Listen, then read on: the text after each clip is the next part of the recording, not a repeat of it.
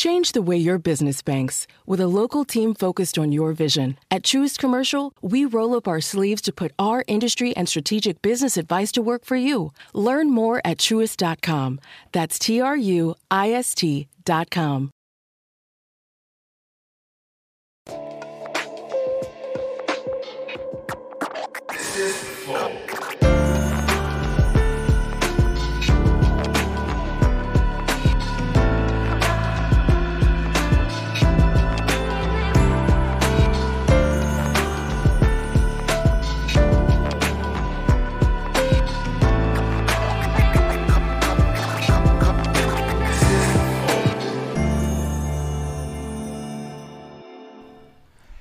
Estamos começando mais um Flow Podcast. Eu sou o Monark, esse é o Igor. Salve, salve família. Aí, todo mundo dando parabéns pro Monark aí no chat aí, que hoje é aniversário dele. Conforme previsto. Caralho, então tá bom. É isso. E hoje a gente vai conversar com o deputado federal eh, Felipe Rigoni. E aí, cara? Bom? Bom? Bom demais. Pô, eu também falo, é bom? tá? Bom é coisa de, de capixaba? Não, bom é coisa de mineiro, mas eu morei em Minas Gerais É? seis anos da minha vida, inclusive seis excelentes anos, e peguei um pouco do- dos trejeitos. Tu fala trem não, né? Falo tem, falo É? sou, uai. Ó, Falo interessante. É. Não, eu falo um bom de vez em quando. E tem um outro que eu falo que é lá do Nordeste, que é man. Qual é, man? Qual é, man? Man é da hora. Isso é bom. Bom, mas antes de continuar esse papo, eu preciso falar dos nossos Ô, mas patrocinadores. quem que é o Felipe Rigoni? Bom, ele é um deputado federal. Ele é, o É, primeiro... Pelo depu- novo, né? Pelo PSB, PSB? inicialmente, mas já saí Já saiu. e não sei onde é que eu tô. não Entendi. sei pra onde eu vou ainda. Pode crer. E o que, que você ia perguntar? Que, não, eu ia dizer É o que- primeiro deputado cego do, da história do país? Que eu tenha visto, sim. Meteu essa. Ó, tu não me Eu não dá essas aberturas não, hein, meu parceiro? Tu não me dá essas É. aberturas não, que bagulho. Ele é o rei da quinta série. Depois não vai. Bom, mas muito foda. Vamos saber um pouco das- da, trajetória e, e, e como que é ser um deputado e cego ao mesmo tempo, se tem alguma diferença. E mas antes a gente precisa falar dos nossos patrocinadores, que é a LTW Consult. A LTW Consult é uma empresa de consultoria financeira muito boa. O que, que ela faz? Ela analisa o mercado, ela busca os melhores investimentos e ela vai direcionar você para eles, tá? Então, se você está com dinheiro aí na poupança, que não está rendendo, não está eh, tendo o máximo de lucro possível, tire máximo, né? O Windows eh, introduziu isso para a cultura brasileira, o maximizar, né? Porque antes não tinha essa palavra, né? Agora existe, por causa das janelas do Windows. Esse maximiza elas. Monark também é cultura. Tá vendo? Mas, então, é, vai lá e na LTW, arroba LTW Consult no Instagram e ltwconsult.com.br é o site deles. Preenche o formulário, diz exatamente qual que é a sua situação financeira, qual que é o seu perfil de investidor e eles vão te apontar para os melhores caminhos de, é, de investimento financeiro. E também, se você tiver dívida, você pode falar com eles que eles conhecem todas as ferramentas de mercado para você re- renegociar suas dívidas. Então, vai lá, né? Outra coisa, se quiser... Pô, patro- esse bagulho aí do, do Windows tu tirou do cu é real mesmo. É real mesmo. Caralho, legal. Eu sabia. Bom, é, outra coisa, tem o Dota 2 XP Brasil. O que, que é isso? É só a melhor comunidade de Dota do Brasil que existe. Não, é do mundo, pô. Tá bom, tá bom. Ok, melhor do mundo. aham. É, e Tem ninguém tóxico lá. Só eu, né? Bom, então, o que, que eles fazem? Eles fazem, fazem vários campeonatos aí todos os dias.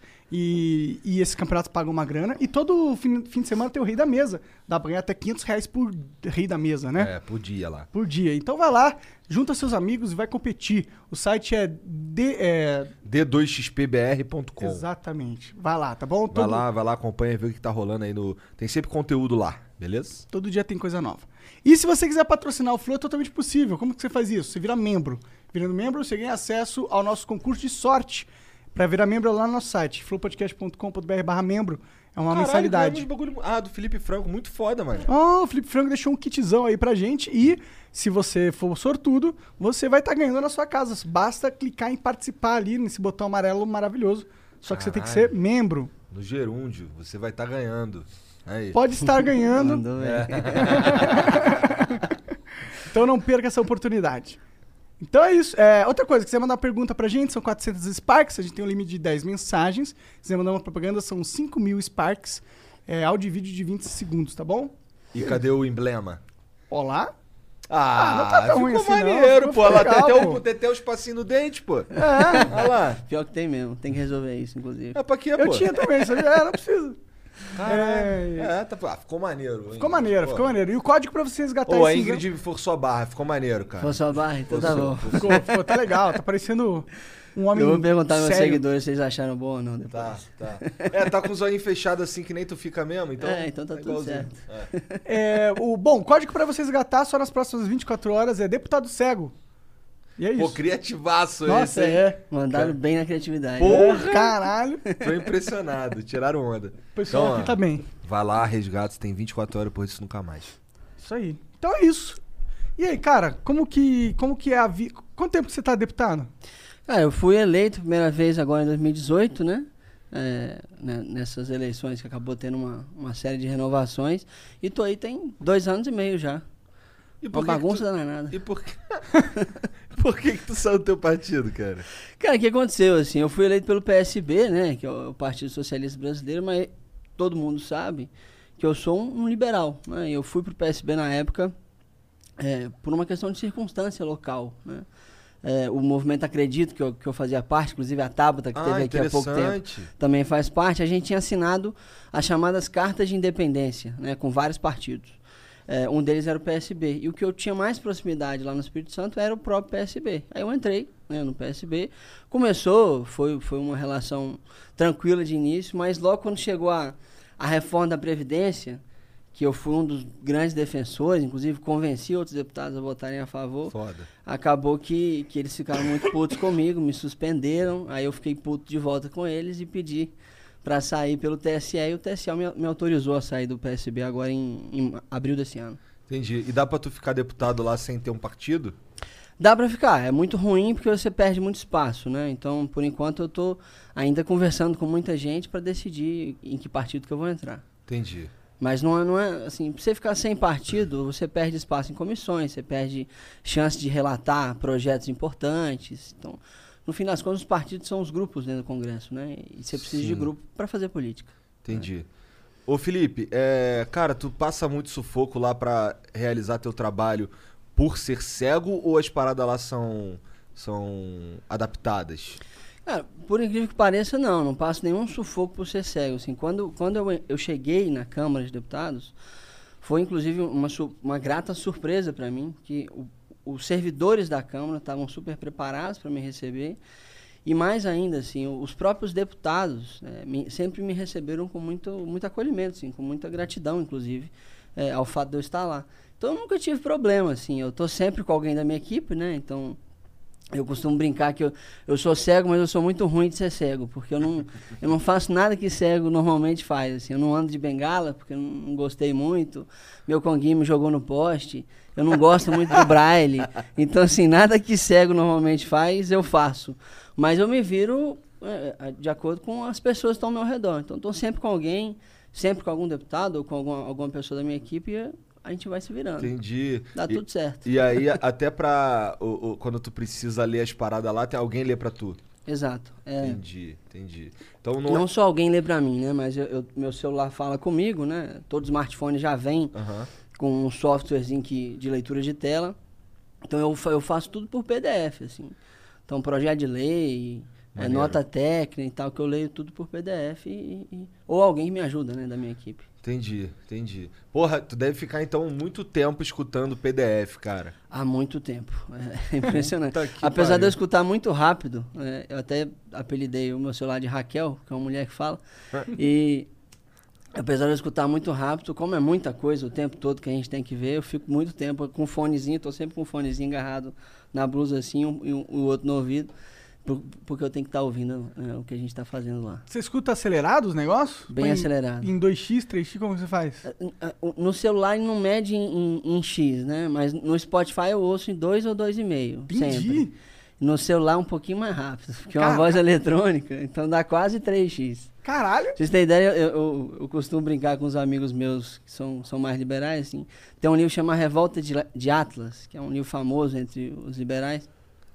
Ele tem 1.800 páginas, não, 1.200 páginas, um negócio assim. Eu li em três dias esse livro. Caralho.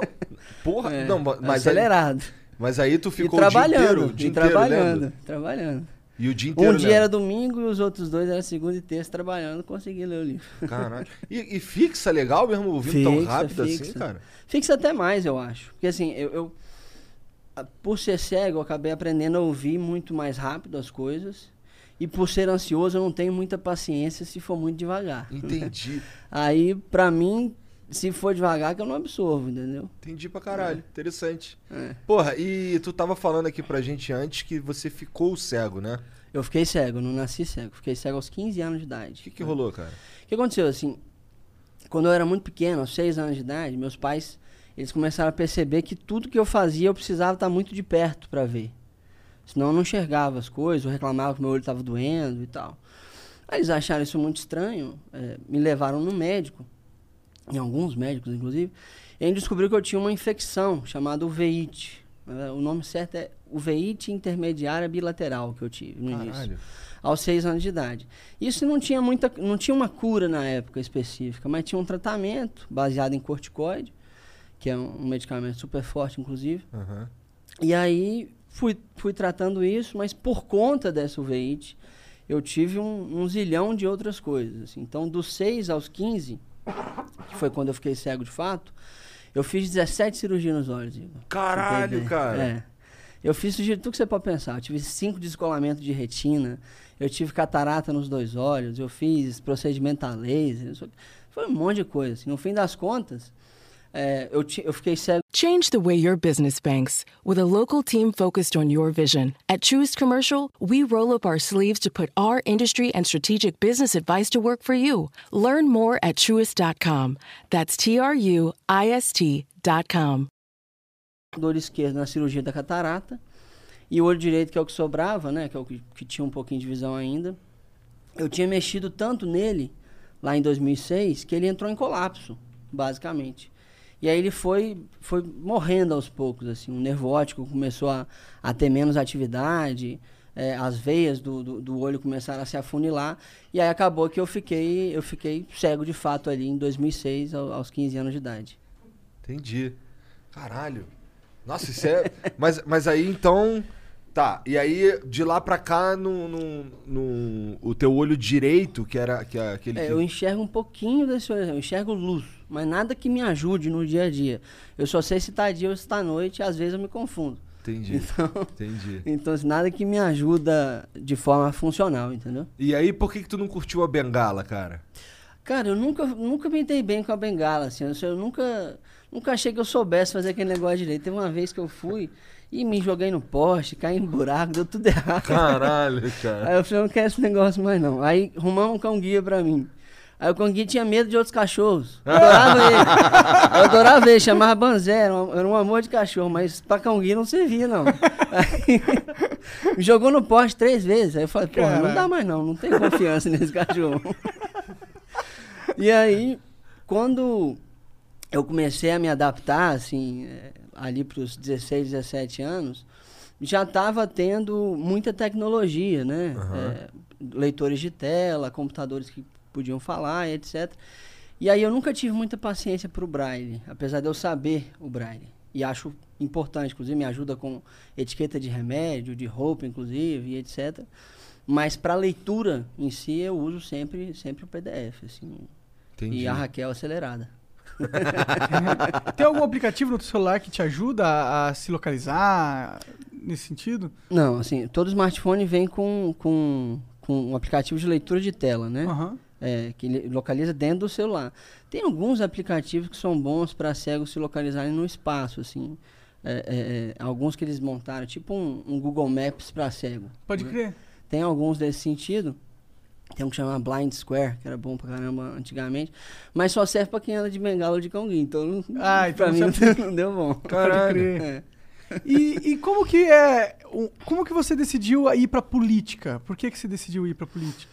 Cara, o que aconteceu, assim? Eu, eu, eu formei em Ouro Preto, né, em Minas Gerais. Eu, eu fiz engenharia de produção. E lá eu participei do movimento Empresa Júnior. né? Eu cheguei, inclusive, a ser um dos, dos líderes nacionais do movimento. Legal. Eu fui presidente do Conselho da Brasil Júnior, que é a confederação brasileira. Aí, nesse momento, assim, que a gente estava na confederação, eu, eu percebi com muita força, assim, a força que tem quando você tem um grupo de pessoas organizado ao redor de um mesmo objetivo, de um mesmo sonho. Isso ficou muito na minha cabeça. Né? Logo depois que eu saí do movimento, isso martelava muito na minha cabeça. E eu fui trabalhar, eu voltei para Linhares, que é a minha cidade natal, e eu fui trabalhar com coaching, desenvolvimento humano, consultoria, etc. E eu gostava de fazer isso. Né? Eu fiquei com isso há quase uns três anos. E, eu comecei a perceber o seguinte, cara, se eu quiser realmente mudar a vida das pessoas, adiantaria pouco eu mudar as decisões que elas tomam, que é o que eu fazia como coach, e adiantaria muito se eu mudasse o, o ambiente de oportunidades no qual elas estavam inseridas. Né? Porque o que muda a vida da gente é uma oportunidade. Né? Uhum. O que me Sem mudou dúvida. na minha vida foi a oportunidade de estudar. O que muda cada um de nós aqui é alguma oportunidade que você acabou tendo. Né? E se a gente tem mais e melhores oportunidades para todo mundo, você muda a vida de muita gente. Aí eu falei, pô, é isso aí que eu tenho que fazer então. Né? É mudar e melhorar o ambiente de oportunidade que as pessoas têm. E quem faz isso, é, para bem ou para mal, no Brasil, é a política. Né? É, ou melhor, a política mais atrapalha do que ajuda, ah, muitas bem, das vezes. Ah, mas, mas ela, se não atrapalhar. Inclusive, tu tá ligado que o teu principal defeito é ser deputado, né, cara? É, lógico. com certeza. E, e, e, se a política resolver, a gente consegue fazer com que as pessoas, por conta própria, criem as oportunidades. Porque, de fato, a política impede muito várias decisões que a gente toma impedem muitas oportunidades de chegar nas pessoas. Né? Sim. E aí eu decidi me tornar um político. Né? Não foi uma decisão fácil. Pois é, imagina. Como que a sua família reagiu? Ah, de início eles foram resistentes, assim. O meu pai, há 30 anos atrás, ele tinha sido vereador e saiu puto. Porque tinha visto muita corrupção. Um colega dele de vereança foi assassinado naquela época, ah, época muito antiga. Caralho! É. Bom, ainda bem assim, que... Pô, Putz, você vai entrar na política... E, e, cara, é muito ruim, você não vou deixar meu filho fazer isso, né? Aí eu bati o pé, insisti muito e tal. Na época eu, eu, morava ainda com eles lá, lá em Linhares. E aí eu fui candidato a vereador em Linhares. Hum. Né? É, e, e, perdi, graças a Deus. foi uma das melhores coisas que me aconteceu foi ter perdido. Por que perder foi bom? É porque, primeiro que te ensina muito, né? Sim. É, eu nunca tinha, apesar de ter ficado cego, assim, eu nunca tinha tido uma derrota grande na vida ainda. Isso aqui. E, e para além disso, assim, me deu a oportunidade de estudar, porque foi depois que eu fui que eu fui candidato que eu decidi me preparar melhor para ir para a política. Porque eu pensei assim, cara, dá para fazer muita coisa na política, mas eu preciso estar preparado para isso, né? E foi aí que eu decidi fazer um mestrado. E eu fui fazer o meu mestrado em políticas públicas lá em Oxford. Né, né da hora. Inglaterra. É. é fácil sim fazer um mestrado em Oxford? Não, não é fácil. Não. mas o cara é mas, é engenheiro mas dá pra fazer. De, dá pra fazer. de quê? De produção? De produção. O cara é engenheiro de produção. Entendi. Tá não, tranquilo. mas eu acho que é, é mais foda ainda. Tipo, no sentido, não é só porque ele é engenheiro que é fácil, entendeu? Ah, não, mas é não, tipo, não é simples, como que você ganha mas dinheiro, foi, ganha dinheiro, foi... dinheiro de produção. Pô, olha lá, olha a cara dele lá. Mas foi, foi, foi experiência. Eu fui com bolsa, pô. Foi com bolsa? Fui, fui com bolsa 100%. Como que funcionou? Como que você conseguiu ir pra Oxford? Como que foi a sua Quando eu fui, eu, eu, me apliquei, né, pra, pra, pro application que eles chamam. Apliquei pra várias universidades lá, inclusive, na Inglaterra. E aí eu me apliquei para bolsas da, da Tivlin, da Fundação Lehman, da Fundação Estudar. Legal. Eu acabei ganhando as três bolsas. Meu caralho! E aí eu tive que escolher uma só. Fiquei com a, com a da Fundação Lema, que era a melhor que tinha. e aí e tinha mais conexão com o Brasil e da Fundação Estudar também.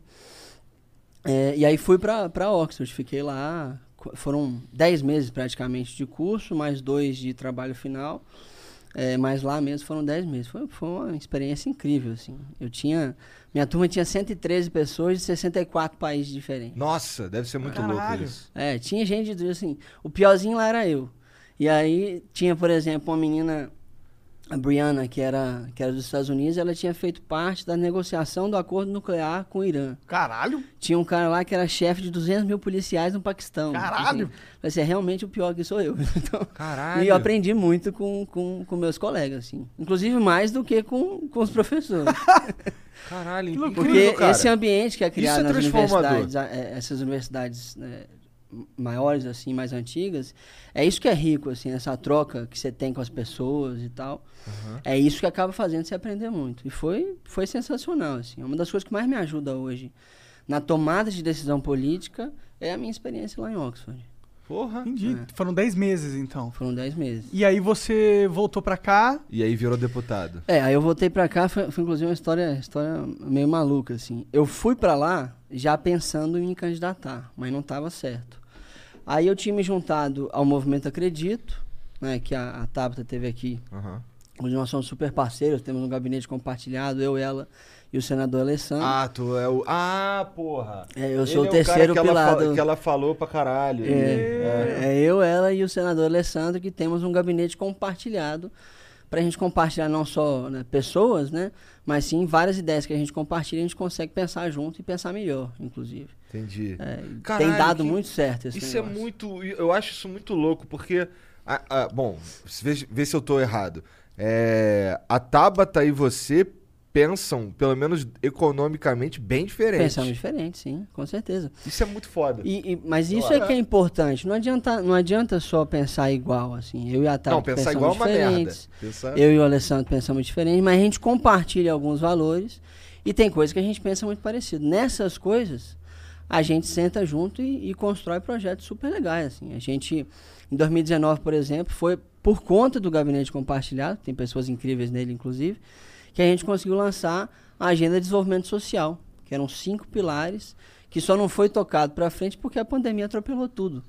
Né? Mas várias das ideias que a gente colocou lá na Agenda de Desenvolvimento Social estão sendo rediscutidas hoje, agora na retomada da pandemia. Então, assim, é, o Gabinete Compartilhado é uma das coisas que mais, mais tem feito a gente dar certo, assim, Pô, no maneiro. Congresso. é.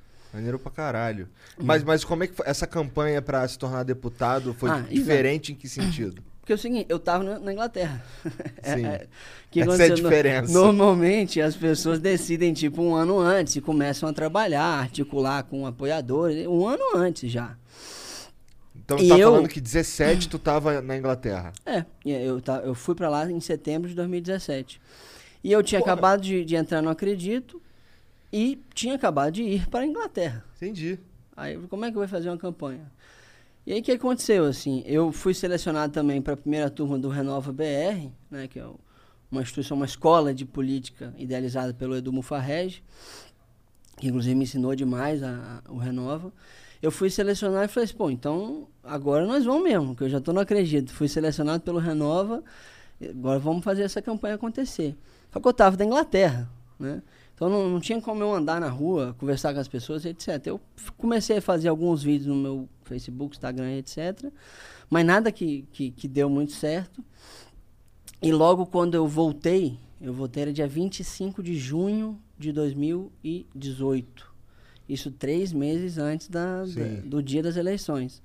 Aí eu chamei a Ingrid, que inclusive está aqui, que é minha chefe de gabinete, e ela, ela que tocou a campanha, a gente montou do zero desde o dia 25 de junho toda a campanha. Assim, foi uma loucura. Eu fui para o hospital três vezes de cansaço durante a campanha. pra Caralho. Três vezes. Para tomar soro porque eu estava estafado, eu desmaiava e tal. Então, assim, porque de fato campanha é, não é um negócio simples não de fazer. né? Ainda mais do jeito que a gente queria fazer, que era um jeito que a gente acha mais correto. Né? Que foi como? A gente, primeiro que a gente não comprava voto, tem muita gente que compra. Mary redeemed a $50,000 cash prize playing Chumba Casino online. I was only playing for fun, so winning was a dream come true. Chumba Casino is America's favorite free online social casino. You too could have the chance to win life changing cash prizes. Absolutely anybody could be like Mary. Be like Mary. Log on to ChumbaCasino.com and play for free now. No purchase necessary. Void where prohibited by law. 18 plus terms and conditions apply. See website for details. The voice in the preceding commercial was not the actual voice of the winner. Investing these days can look and feel like a game, but it's not. Don't play games with your financial future. Before you invest your hard earned money, always do your research and create a long term investing plan that meets your financial goals. Learn how at investor.gov, an unbiased resource for investment information, tools, and tips. Before you invest, investor.gov. para voto ainda. Ah, Né? caralho. Segundo, que a gente tinha uma base de voluntários gigantesca. Né? A gente tinha 2.300 voluntários na nossa campanha. Né? E muita coisa em rede social. Então eu, vi- eu viajei demais, andei demais. E, e foi, foi super difícil, mas valeu super a pena. Fui o segundo mais votado do estado. Né? É um- uma das grandes surpresas ali do, do, do Espírito Santo. E o que, que esses 2018. colaboradores ficavam fazendo? Eles iam nas casas das pessoas e. e- O que, que a gente fazia, assim? é, é, eu, obviamente, tive uma, uma sessão de, de, de- com eles, né? De eu me explicar quem eu sou, o que, que eu defendia. A gente separou toda a nossa narrativa. Né? E os voluntários, de fato, eles tinham a, a função de conquistar mais gente. Era uma, era uma espécie de vendedores, assim. né? Pode crer. É, então, só que tem uma diferença. Assim, normalmente, é, na- nas campanhas, os políticos eles pagam um monte de gente para ser panfleteiro né, e entregar aquele monte de santinho. Primeiro que eu não tinha santinho. Eu não gosto de santinho. Eu acho que só suja a cidade e não, e, não resolve nada para ninguém. A gente tinha uns caderninhos assim com todas as propostas, a minha história, etc.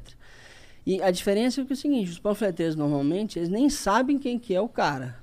Eu conheci todas as pessoas que estavam trabalhando com a gente. E tive um tempo com elas para dedicar de fato as pessoas entenderem o que, que era que elas estavam defendendo e o que, que era que a gente ia defender uma vez que estava no Congresso, né, que era baseado em eficiência de governo, educação e desenvolvimento econômico. Eram eh, esses os três grandes pilares assim do nosso da nossa campanha e, é- e são os do nosso mandato. Então foi aí uma, uma, uma luta muito grande ao longo desse, desses meses aí de campanha. Desculpa, você falou educação, desenvolvimento econômico e, E, eficiência de governo. eficiência de governo. Tá. É, eu gosto, na verdade, faz sentido, né? É, porque assim, o que, que eu acho, no fim das contas? O governo tem que ser eficiente. Ele tem que ser, inclusive, a instituição mais eficiente da, da, socie- da sociedade. Mas ele meio ele- que nunca vai ser, né? é, Exatamente. Essa é a grande dificuldade, esse é Hum. o grande dilema que a gente vive. Mas ele precisa ser mais e cada vez mais eficiente. Ele precisa entregar a política pública. Pô. A gente cobra imposto pra caramba, 34% de toda a riqueza do Brasil vira imposto, né? e entrega muito menos do que deveria entregar. Pra vocês terem uma ideia, por exemplo, a Inglaterra também cobra 34% do PIB, né, de toda a riqueza que é produzida no país, de imposto. Só que lá, depois de cobrar os impostos e fazer o gasto público, eles conseguem corrigir a desigualdade de renda em 35%. O Brasil consegue corrigir em 15%, com os mesmos 34% cobrados. né? A gente gasta muito mal ainda, a gente faz muito mal o que precisa fazer. Então, por isso que tem que ter, tem que lutar por uma instituição eficiente. né? Mas esses 34% que eles, que, que, que eles têm lá de imposto, é, em volume de grana, é, é, quer dizer, assim, se a gente for correlacionar com o PIB, é, é a mesma quantidade de grana, assim, na prática? Não, mas você não precisa fazer isso, porque a proporção de redução também é, é- é menor. É tudo proporcional, né? Eu, eu cobro 34 e reduzo 35 lá. Aqui eu cobro 34 e reduzo só 15, a desigualdade de renda, Entendi. que é um dos indicadores que você pode utilizar. Né? Fora que o Brasil ainda é um país, é, infelizmente, é muito pobre. A gente precisa resolver o problema do crescimento econômico do Brasil rapidamente. né? É porque, bom, aí tu também, de novo, me corrige que, eu- que se eu tiver enganado, que eu não sou deputado, não estudei essa porra, não fiz mestrado em Oxford. E é burro. né? E eu sou burro. É, cara, eu. Você, uma das paradas que tu falou aí, que, é dos, que faz parte dos pilares, é a educação. E eu acho que a educação, de fato, é algo que devia ser, ter sido visto no século passado. Com certeza. Porque é uma política que só vai dar frutos daqui a algumas décadas. Vai. Exato. É, e a gente também tem um problema aqui no desenvolvimento tecnológico, não tem? Perfeitamente. Como é que a gente. Existe algum jeito da gente dar uma melhorada nisso, cara? Assim, mesmo que seja um paliativo pra gente construir uma base sólida, e, e- e- mas pelo menos ter alguma coisa ali funcionando? Não, jeito tem, com certeza. Assim. Não é uma tarefa fácil, porque, como você disse, a gente deveria ter se preocupado com a educação das pessoas ah, no século passado, né? para ser um país rico. Porque só a educação, gente, que a longo prazo resolve o problema do crescimento econômico. É porque é a força das pessoas, a criatividade delas e a capacidade de executar delas que vai fazer o país crescer. Não é o governo enfiando dinheiro toda hora, não. Sim. né? É, são as pessoas que fazem, né? O setor privado, as pessoas, os empreendedores que fazem isso acontecer. Só que você precisa de educação, né? E, inclusive, na questão tecnológica, você precisa de educação para fazer isso acontecer também. Né?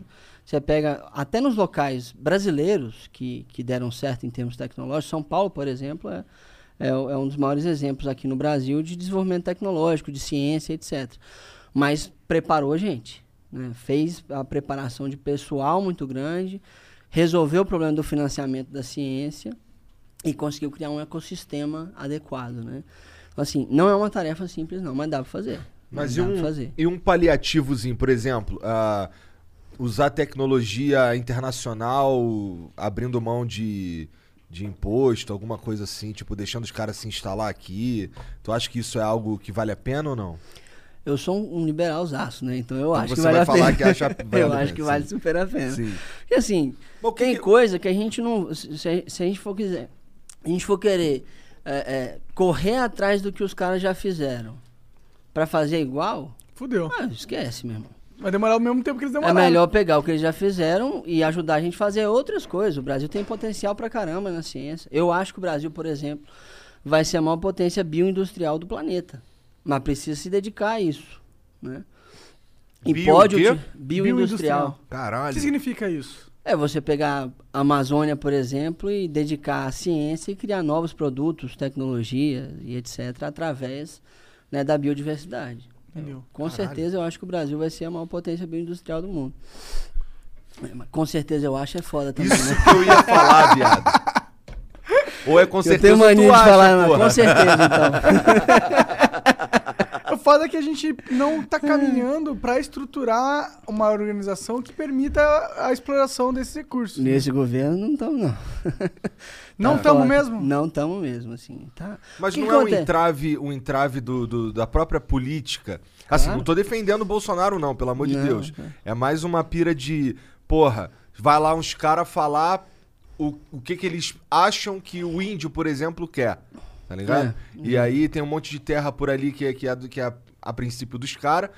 E em vez de você arrumar um jeito dos caras se beneficiarem de um progresso ali, tu só deixa os caras ali largado, é, sei lá, vivendo numa outra época da humanidade. Cara, eu acho que tem que combinar com as pessoas que vivem no local. Eu acho que nenhuma política pública pode ser desconectada do contexto que ela vai ser implementada. Também acho. Você não pode simplesmente desenhar uma política pública num gabinete lá em Brasília né, e achar que você vai implementar ela em Chapecó, em Caixa Prego, que é na Bahia, do mesmo jeito. Caralho, existe caixa prego? cara. Existe. Caralho! Não, não adianta você achar um- que vai, vai implementar uma política pública em Divino São Lourenço ou Linhares no Espírito Santo, do mesmo jeito que vai ser lá em. Não sei. Mas muita coisa é Manaus. feita assim no Brasil. Muita coisa é feita assim. Eles caras. Você pode ter desenhos gerais de políticas públicas, mas você tem que ter a capacidade de adaptação. E- Porque senão você não consegue implementar direito. E nesse governo vocês sentem que vocês não estão conseguindo avançar essas pautas? Se- Olha, assim, eu, eu, eu sou um cara independente, tá? Eu não sou nem de oposição, nem, nem de apoio a- ao governo Bolsonaro, apesar de ter muitas críticas à, à figura dele. Pode crer. Eu acho que na- nos setores econômicos, como o Ministério da Economia, infraestrutura, que eu acho excelente, e agricultura, eles têm mandado bem. né? Inclusive porque não gera muita confusão esses dois aí. Mas Até na economia? A economia tem gerado mais, né? Tem um problema de gestão muito sério ali. É, o, o Paulo Guedes, apesar de ser um pensador, é, que eu admiro, inclusive, não é um gestor de pessoas. Aí Com certeza. não consegue gerir um ministério com 40 mil funcionários, né? Entendi. É, agora, no que eu chamo 40 mil de, de pautas de futuro, que é educação, meio ambiente, relações internacionais, direitos humanos, até saúde, é um desastre. É um desastre. Então, nós não estamos levando o Brasil para o futuro que a gente precisa nesse momento. Né? A educação, que é onde eu me dedico mais, pô, o Ministério da, da Educação, a gente fez, eu, a Tabata e outras pessoas, a gente fez uma, a Comissão Externa de Acompanhamento e Fiscalização do MEC, né, desde 2019. E desde 2019 a gente percebe que nem executar o que eles mesmos planejam, eles estão conseguindo. Pois Caralho. é, não, mas isso daí é. Os É caras os cara colocam líder da Câmara, coloca não sei o que e não consegue resolver porra nenhuma. eles tinham, no Ministério da Educação, tinha 1,2 bilhões de reais nesse primeiro semestre para gastar com infraestrutura educacional, na, na educação básica. Eles gastaram zero reais. E você não pode dizer que as escolas do Brasil estão todas maravilhosas. Não É tem como verdade. dizer. Inclusive, você tem quase 30% das escolas que não tem banheiro. Caralho. Nossa, isso é inacreditável. É, é, inacreditável, mas é a realidade do Brasil. Parece que uma criança de 3 anos tá jogando o RPG do Brasil, tá ligado? É, e É esqueceu, não entendeu direito o jogo. Não entendeu né? o direito do jogo, é. Cheio de foda. alerta ali no- É. na, na interface do cara. Ele, ah, que que é isso? Não, mas tão assim não é de agora também, né? Vamos, vamos, vamos deixar claro. não é que de agora, lógico Não é que de agora. não. Esse bagulho vem há É. muito tempo. É, mas Não é só o governo, eu tenho muitas críticas ao governo Bolsonaro, mas não é, não é ele que fez isso tudo acontecer sozinho. A gente é construído uma, uma questão cumulativa de, de decisões, né? A educação não está assim só por conta dele. Eu acho que ele está ajudando rapidamente a deteriorar. Mas, mas ela não está assim só por conta dele. A economia não está assim só porque está com problemas de gestão no Ministério da Economia agora. Né?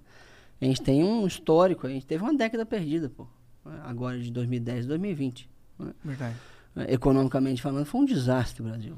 Infelizmente. É. E a gente precisa fazer essa retomada o mais rápido A possível. gente teve muito, muito soluço político nessa, nessa década, né, cara? Muito, muito. A gente sempre foi muito dependente do fator externo, né? É. E veja, é, tem essa coisa do soluço por isso que você falou é muito importante, sim. Enquanto lá em Brasília a gente fica discutindo é, voto impresso, gente fica discutindo qualquer outra coisa que a política está preocupada, mas os brasileiros não estão, os brasileiros estão sem emprego, pô. É. Quanto mais confusão política a gente tiver, e essa é a minha maior crítica ao Bolsonaro, quanto mais confusão política a gente tiver, menos crescimento a gente vai ter, menos política pública correta a gente vai ter. Porque a gente não, de- aí não se dedica às coisas, os problemas reais do Brasil, Sim, entendeu? sim. Então, então tu gostaria que o governo, assim, tem todos os defeitos, mas o defeito principal a ser corrigido seria é, ser mais conciliador, na tua opinião? Com certeza, com certeza. E menos antidemocrático, né? Tá. tá- ultimamente está muito complicado a- as atitudes que o governo tem tido. Agora, você não pode dizer que só tem coisas ruins, entendeu? Eu tento separar isso muito na, na, na minha análise, apesar de ser muito difícil. É, pré-pandemia tava mas pelo não menos pode- andando, né? Tá, tava, ok- tava ok, né? É. E você não, por exemplo, você não, você não pode negar que o Ministério da Infraestrutura, por exemplo, é um dos melhores que a gente já teve no Brasil. Porra. O Tarcísio é E o muito Tarcísio Não, não é tem como foda. negar, não, né? E ele é um Cara, cara, ele é um gente cara tranquilaço, caralho, é. meu Ele é muito gente tranquilaço, boa. Ele é gente boa. Entende como é que tem que lidar com a política e executa muito. É impressionante como que aquele cara tá fazendo as coisas. A É. Tereza Cristina, a mesma coisa. E você não viu nenhuma confusão vindo desses dois É ministérios verdade, ao longo desses falar. dois anos e É meio. verdade, só elogios. Entendeu? Quem Principalmente gera confusão é o Ministério da Educação, que só teve gente ruim lá, o Ministério do Meio Ambiente, o Ministério das Relações Exteriores e tal. Então, assim, quanto menos confusão política, é melhor pro Brasil, pô. Sim, sim. Mas às vezes eu acho que o Bolsonaro, ele precisa da confusão política. Ele meio que... Ele é um capitão de mar revolto, tá ligado? Com ele não certeza. sabe nadar em mar tranquilo. É, eu não sei nem se ele é um capitão. Mas- Não, o capitão ele é. capitão, oficialmente ele é, mas... só oficialmente. mas, de fato, assim, o tempo inteiro esse monte de confusão. Quando você acha que vai tranquilizar, tem uma nova no, no cercadinho lá de manhã da, do, do, do Palácio da, da Alvorada. Então, assim, e isso não só ofusca as coisas boas que o governo tem feito, mas atrasa tudo de bom que pode ser feito, e inclusive coloca várias coisas ruim- ruins no meio, né? Que é um problemaço para o nosso país. Sim. Com a gestão na pandemia, meu Deus do céu, foi um, um completo desastre. né? É. Difícil negar essa Foi, daí, foi um completo desastre. Completo desastre. É, a comunicação do governo foi um desastre completo. Não, da comunicação à execução. Agora que veio o novo ministro, que é o Marcelo Queiroga, que é um cara preocupado, entende o que está fazendo, que está melhorando. Mas até então era, meu Deus do céu. O Mandetta também, tu achava que tava Ele fraco? vacilou, O mano? Mandetta eu achava que estava indo bem. Até que começou o, Bolsonaro brigar com ele, ou ele brigar com o Bolsonaro, ninguém sabe qual que é, Aham. qual que é a real, o início Eu acho que disso foi aí. o Bolsonaro que brigou com ele. Eu acho. Bom, o é, início o- disso aí é que aí, aí, aí ele foi demitido, né? E não conseguimos é, tocar da maneira que precisávamos. Uma das paradas que eu ouvi acerca do, do- da queda do Mandetta foi porque não teve uma união é, no Brasil, no, pra- no sentido de, de combater a, a, a pandemia. Ele não era o comandante, porque os governadores tinham também autonomia para fazer o que quisessem. Tu O concorda com STF isso? meio que melou o jogo. Não, o, o STF ele autorizou os governadores a fazer o que quisessem, mas o Ministério da Saúde nunca deixou de ter a atribuição de coordenar. Entendi. né? Você não vai fazer uma, não, não é uma ditadura que você vai lá e impõe o que vai ser feito. Mas o Ministério da Saúde, assim como a da Educação, eles têm a função principal de coordenar o que vai acontecer. né? Essa é a função do Ministério da Saúde. Mas é deve ser função do- difícil coordenar um Difícil monte de governador que quer fazer um monte de coisa. Com certeza. Será não é uma você- tarefa simples, não. Os governadores também, muitas vezes, não colaboraram. Eles são políticos, né? é lógico, né? todos são políticos. É. É, é, né, E alguns são contra o governo e vão E fazer uso político da governo. pandemia para minar o governo. Exato. Agora, ainda assim, tínhamos que ter, né, vindo de cima, uma atitude de conciliação e coordenação que não tivemos. Será que num caso como pandemia, que é uma, porra, é uma catástrofe humanitária, né, globalizada, será que não era não é uma não é tipo uma guerra onde você tem que passar ter um comando central para lidar com isso? Porque mas numa quando- guerra dos Estados Unidos não adianta você falar, ah, estados, cada um se defende aí. Você tem que unir todo mundo com uma direção central para defender contra o inimigo, porque senão não Claro, dá. mas quando o comando central acha que a solução é cloroquina, fica foda, né? É verdade. é verdade, é verdade.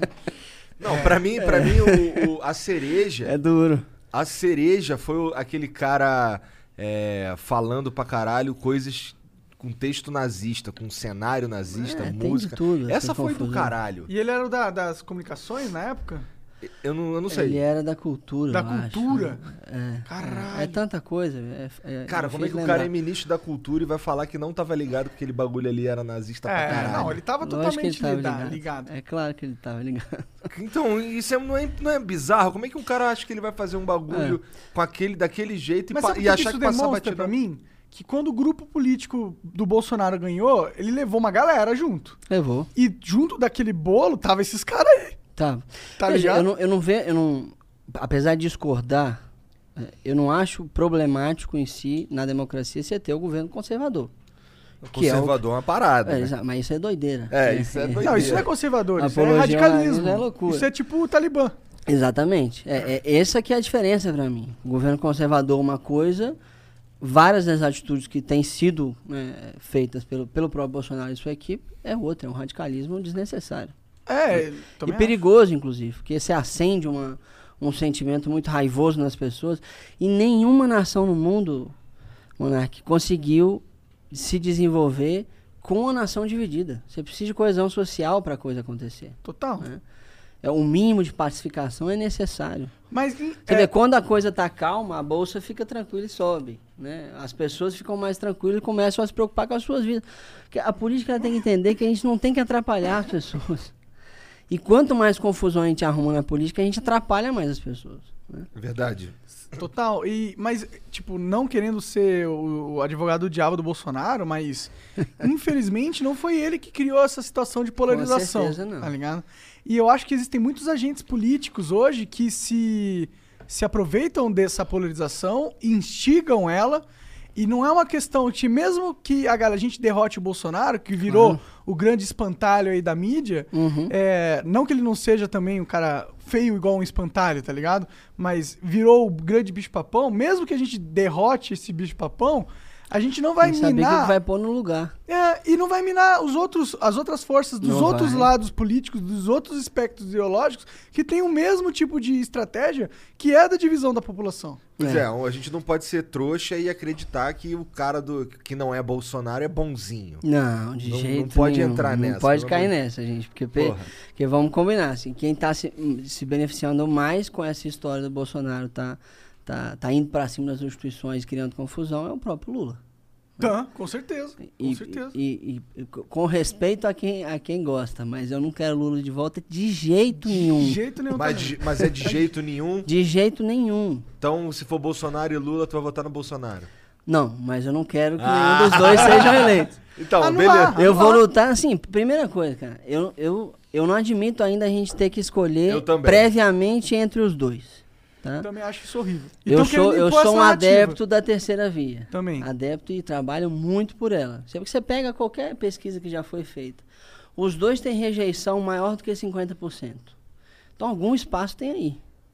Né? Tem. Não Mas é esse assim. espaço não tinha que ser ocupado por uma opção unificada, tu não acha? Mas quem que vai unificar mundo? Unificada eu, eu, eu não acredito.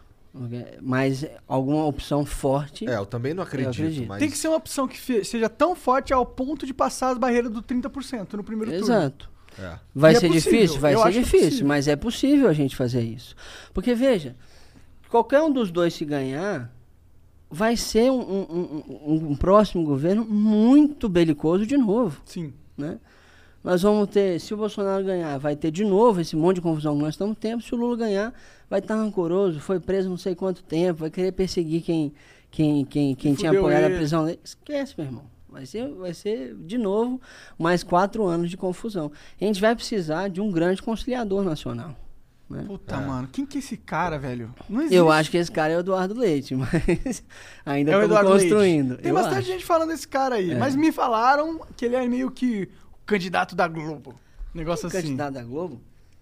Me falaram. O Eduardo Leite, cara, assim, eu, eu Fiquei vou pedir aí. licença pra Mas- fazer a propaganda de quem eu acredito. Manda ver, Não, manda você ver. pode fazer o que você quiser. Ele, aí, cara, ele pra mim é o melhor governador do nosso país, hoje, porque ele pegou um estado completamente quebrado, que era o Rio Grande do Sul, dívida em cima de dívida, não conseguia pagar funcionário, não conseguia executar a política pública. Isso é verdade pra quase qualquer estado. Exato, É. quase qualquer estado. Quase qualquer estado. E conseguiu fazer todas as reformas necessárias para resolver esse problema, pelo menos a médio prazo, em um ano, pô. E como é que ele conseguiu fazer isso? Conversando, conciliando. Ele foi em todo mundo que era opositor das reformas e conversou com as pessoas. E conseguiu fazer reforma da Previdência, reforma das carreiras, reforma de gastos. E agora, inclusive, pagou, está pagando os funcionários em dia. Né? Não é algo simples de se fazer, mas é algo parecido que a gente vai ter que fazer com o Brasil. É um monte de reforma de forma conciliadora. Não adianta também passar um trator. Você não vai conseguir fazer isso direito. Ah, né? tratou o Bolsonaro gosta. Ele gosta. Não é mas quem ele gosta, não está é- conseguindo fazer tanta coisa como ele poderia fazer se fosse conciliado. né? Com certeza. Tem Com coisa que está certeza. sendo feita, tá? E tem coisa que eu apoio. A Previdência, por exemplo, a PEC emergencial, a lei do gás, o novo marco de saneamento. Tudo O isso foi é que feito isso- neste governo. Mas foi feito lá no começo, né? Foi feito no Pararam as coisas, né? Tipo, não veio as É, novas reformas Agora está começando a querer discutir de novo. Mas tem, por exemplo, a reforma tributária que está sendo discutida, inclusive pode ser votada hoje no Congresso. É um desastre. É um desastre. É um desastre. que é um desastre? Sem tamanho. Ué, porque é, é, é, igual- é igual você- pedir pro cara que, pro carcereiro, pi- é, reformar o seu modo de ficar preso. Entendeu. Não vai ficar bom, né? Entendeu? Não tem como pra você. Mas de que forma eles. O que, que eles amarraram assim? Cara, nos quiseram detalhes? fazer algo que no mundo inteiro fizeram, que é a cobrança dos dividendos, né? É, cobrar no lucro e no dividendo, que é principiologicamente correto. Só que para fazer isso fizeram todo o resto errado, né? Fizeram um monte de isenção que vai causar pejotização. Eles não estão aumentando na prática a carga tributária. As a charge nurse, you can be a confident and dynamic leader who supports the nursing team and guides their patient care. Grand Canyon University's RN to BSN online degree program equips you with strategies that prepare you to manage the ever changing realities of healthcare while maintaining focus on family support and patient outcomes. What do you think making a difference in healthcare looks like? GCU offers over 250 high quality online programs like this one. Find your purpose at Grand Canyon University. Visit gcu.edu. At Boost Mobile, you get the power of the iPhone SE when you switch, which means the power to stream your favorite shows, download all the music, the power to FaceTime your ex. It's over. Stop calling me. On second thought, don't call your ex. Switch now and get an iPhone SE for $0, all on one of America's largest 5G networks. More power to save. Boost Mobile. Free phone limited to new customers and one per line, excluding tax. Additional restrictions apply. 5G not available everywhere. See boostmobile.com for details. And stop calling your ex. She doesn't want to hear from you anymore. Para quem está no andar de cima, só para quem está no andar do meio, que é um problemaço. Entendeu? Então, assim, vai aumentar a distorção tributária se continuar do jeito que está. Mas o dividendo aume- aumenta a carga no pessoal lá em cima, não aumenta? É, Pois é, não, não aumenta, na prática não vai aumentar. Vai aumentar muito para os pequenos e médios acionistas das grandes empresas. Mas para os grandes acionistas, de fato, não vai aumentar. Eles ainda vão ter recursos e, e- e- maneiras né, de, E burlar essa de, taxa. de burlar essa taxa. Saquei. É. É, quanto mais dinheiro tu tem, mais recurso tu tem pra, pra É. sonegar e É, foda eu fico pensando. Eu acho que o quanto- problema é assim, o problema do Brasil não está no imposto de renda. Tem problemas no imposto de renda, com certeza. Eu sei o que tu vai Mas falar. o problema do Brasil está no consumo. Ah, boa. Caralho, cada vez eu gosto mais do cara. O cara é Mengão, o cara não gosta do imposto sobre É, consumo. Mengão tem que ser, pô. Não tem como, não. Se não fosse Flamenguista, você não tava nem eleito. Cara, é engraçado fazer- você falou isso. Lá na, na- na época da campanha, um monte de gente, assim, da torcida organizada do Flamengo de, de- do Espírito Santo tava me apoiando. assim. inclusive um amigaço meu, Thiago Gaspar, Ele foi um dos líderes disso. Aí tava naquela, naquela, naquela história do segue o líder, né? Ah, E a gente inventou o cego líder. e aí eu esquece. Foi bom demais. Da hora, boa, boa. Maneiro, maneiro.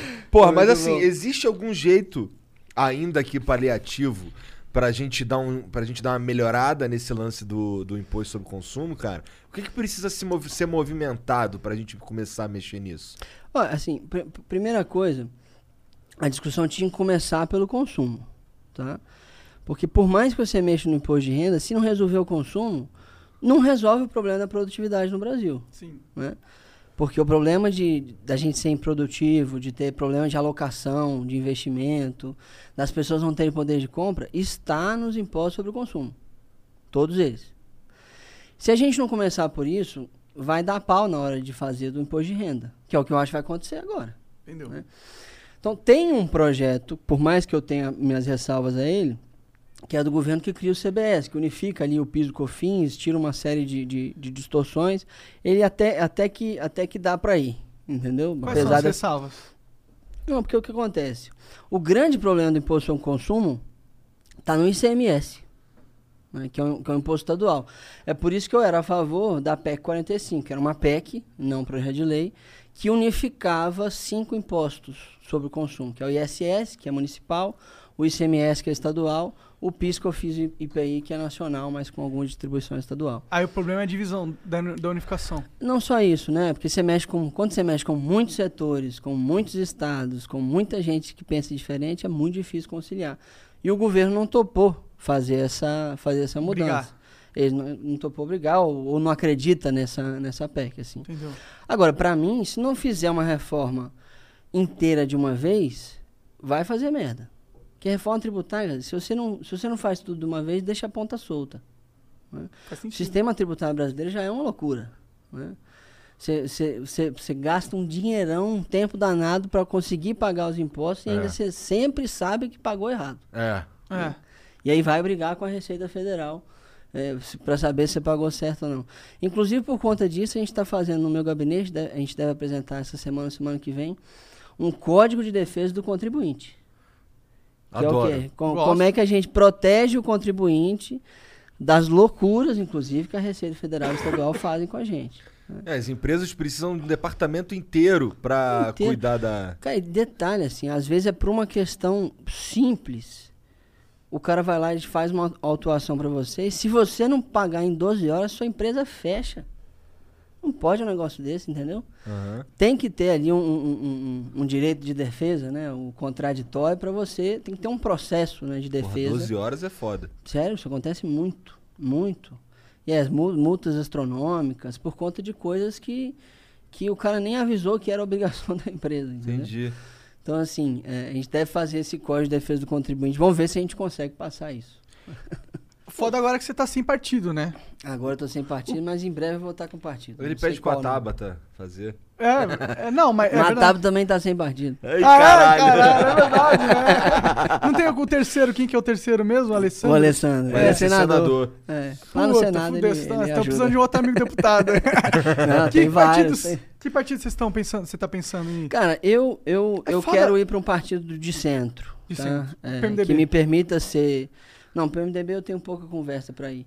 Mas que me permita ser liberal na economia. É, porque o meu grande problema com o PSB foi esse. Eu sou um liberal na economia, bem liberal, inclusive. Cada vez mais. Quanto Aham. mais experiência eu tenho lá no Congresso, mais liberal eu fico. Da hora. E, e, e eu preciso de liberdade para atuar, né, nesse sentido. O PSB não me dava, nesse sentido. E aí eu tô, tô vendo, assim, desde PSD, PSDB, DEM, a gente tá conversando com muitos, ainda não tomei a decisão, não. É foda, deve ser meio chato pra um deputado. Partido é tudo uma merda, Então, no fim das contas, é. entendeu? Tudo uma bosta.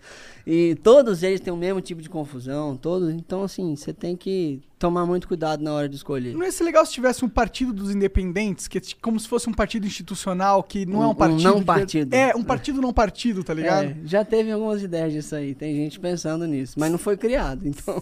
Seria bom eh, lutar pra criar um partido não partido, porque Será que isso é interessante pra democracia? Cara, eu- eu acho interessante por uma questão de concorrência, tá? Por exemplo, eu sou a favor das candidaturas avulsa. Nossa, também. Mas por, por uma questão de concorrência, não porque eu acho que todo mundo tem que se candidatar sem partido. Porque imagina se os 513 deputados, cada um não, não tivessem partidos. Ia ser 513 partidos, É, na prática. é. né? Os partidos, por piores que eles sejam, eles têm uma função que é muito importante, é de, é de você dar coesão aos grupos. E você consegue identificar mais ou É. menos quais são as ideias do cara. Quais são as, as ideias gerais. Por isso que tem o colégio de líderes lá na, lá na Câmara de Deputados, que você consegue né, ter a interlocução através dos líderes partidários. E esse trabalho é importante. Qual que é o problema para mim? Pô, os partidos não são nada democráticos. A instituição que deveria ser mais democrática no Brasil, que é o partido, é quem liga, o- liga o povo ao poder, é quase imperial. Os caras mandam e, e pronto. Entendi. Né, você não tem você não tem muita liberdade para atuar dentro do partido e não- eles não criam coesão programática alguns criam né? O que, que é uma coesão programática? É, projeto de país Tá. É, projeto de país é o que tá faltando, né? É, Faz um tenho- tempão. hoje você tem 27 partidos no Congresso Nacional É- você não não, é um tem demais? 27 projetos n- n- nem fudendo desculpa Não, a palavra eu sei que não. não tem fica à vontade.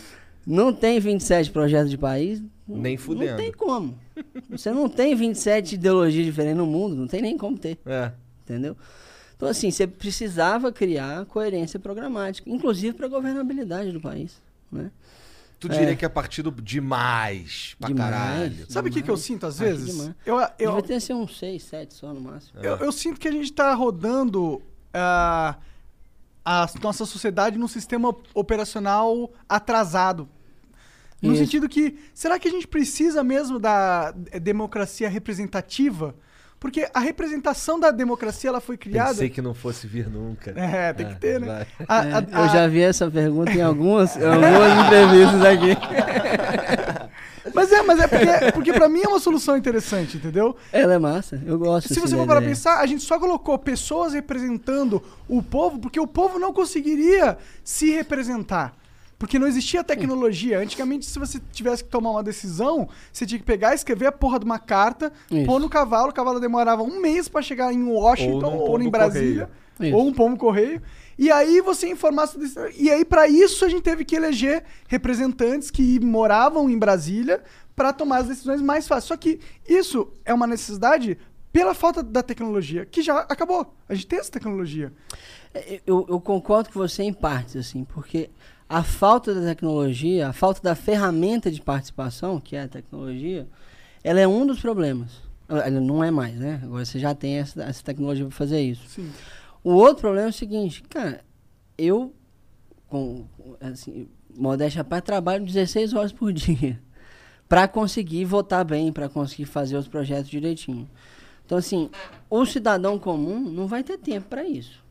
Não, mas a aí gente, você a pode. gente, Mas a gente é lei só- também para conseguir se dedicar a esse tipo de coisa. Mas eu acho que a tecnologia Agora- solucionou esse problema também. Pode, ter- pode solucionar. E- O que eu acho que a gente vai, vai, vai partir para um modelo, uma espécie de mistura entre os dois. Isso. Porque sim, tem que ter mais participação, com certeza. Eu mesmo uso um aplicativo né, no, no meu mandato que as pessoas podem ir lá e manifestar opinião sobre todo o projeto que a gente está votando. né? E é super interessante. O Monark tem uma, ele tem uma ideia que é foda, que eu também acho foda Hum. nesse sentido, que é que é o lance da assim, você me representa.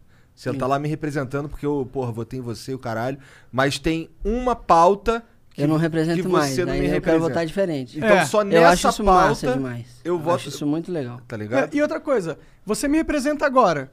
Mas se, pô, eu não tô gostando do trabalho do Felipe. Acho que ele tá votando errado.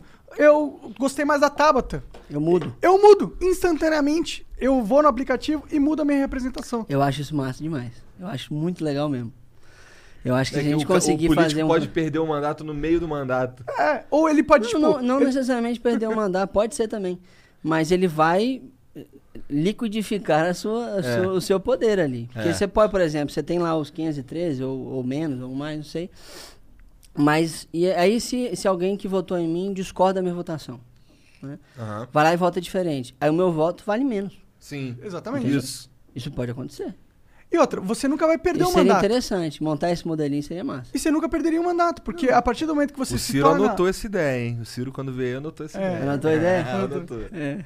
Porque, ó, você nunca perderia o mandato, porque a partir do momento onde as pessoas podem colocar você como representante, tirar você como representante instantaneamente a qualquer momento, você quando você se forma como um representante, ou seja, a sociedade te olha como um cara Isso. e acredita que você é responsável para tomar decisão por ela, você automaticamente vai estar validado dentro do aplicativo. Então você não Exato. precisa exercer o mandato. O mandato é, é para ad eterno, Exato.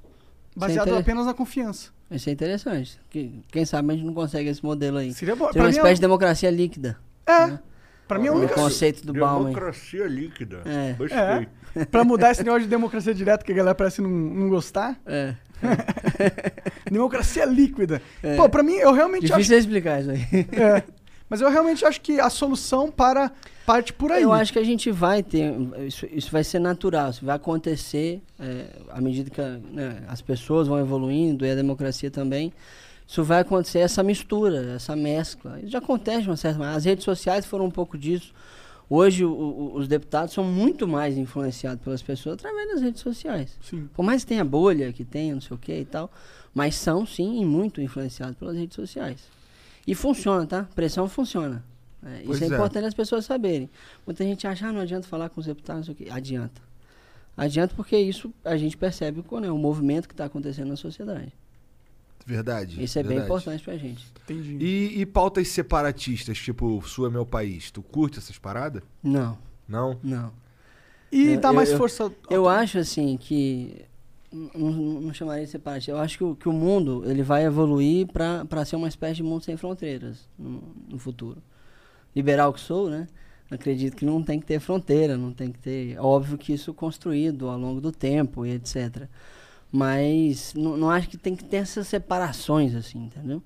Mas eu acho que a gente tem que ter um- uma maneira cada vez mais né, progressivamente a gente não diria unificar, mas liberalizar um pouco as coisas. Entendi. Facilitar o trânsito das coisas entre, Exatamente. entre os territórios. Exato. Das coisas, das pessoas, Aham. Eu acho que tinha que fragmentalizar o poder também. com certeza. Porque o poder, pra mim, é algo tóxico. Eu, eu realmente vejo assim, como uma toxina. Se você põe muito poder na mão de qualquer pessoa ou de Vai qualquer merda. grupo, corrói o grupo de um Vai jeito merda. absurdo. Vai então, a merda. única solução da gente lidar com o poder, que é uma coisa presente na realidade, pra mim é a fragmentação dele próprio. E o máximo que a gente conseguir. E a gente só cria sistemas que concentram. Você é quase um ANCAP, então. Cara, eu sou quase, mas eu não acredito na dissolução do Estado, porque Eu senão acontece não. a mesma coisa que É. aconteceu no Afeganistão agora. Exatamente. O que aconteceu lá? O Estado simplesmente evaporou do dia pra noite. É. Um Não, mas grupo eu acho interessante isso que você tá conta. falando, porque assim, de fato, se você concentra demais o poder, não só você corro- corrompe e corrói né, o grupo, mas você acaba, o poder ele, ele toma uma forma em si mesmo. né? Por isso que eu acho que o Estado tem que ser limitado. Né? Você tem que ter limitações muito claras ao, ao poder do Estado. Porque senão ele monta em cima da sociedade. Total. E não é porque as pessoas são ruins, né? É porque isso vai se alimentando, né? justamente por conta da concentração de poder. Então, quanto mais a gente descentralizar, deixar os poderes locais se, se, se né, fazerem as suas próprias políticas, mesmo que tenha alguma coordenação assim nacional, eu acho melhor. Um troço mais Estados Unidos? Um troço mais Estados Unidos. Entendi. Também acho bem melhor. Eu também. Porque aqui a gente não tem os laboratórios, né? Mas, Pois é, mas não dá sem, pra saber. sem, sem as fronteiras que eles põem lá, às vezes, dentro dos, entre os estados. Tem fronteira entre os estados dos Estados Unidos? Ah, eles têm umas limitações, às vezes eles fecham o estado, etc. Eu, Entendi. Não, eu é. sou liberal demais pra isso. Não, é, tudo bem. Ah, legal, eu, eu- eu concordo contigo nesse É. sentido aí, mas é, é um caminho mais perto do que a gente acha ideal, né? Tipo, Sim, é um passo sim. mais Com próximo. certeza, com certeza. E você tá otimista, pessimista? O que, que você vê do futuro? Cara, eu tô otimista, apesar de tudo. O que, que acontece, assim? É, tem uma confusão violenta acontecendo nesse momento. Pandemia, pau quebrando com a pandemia, muita gente morrendo, mesmo que esteja reduzindo, assim, ainda estamos vivendo um momento muito complicado.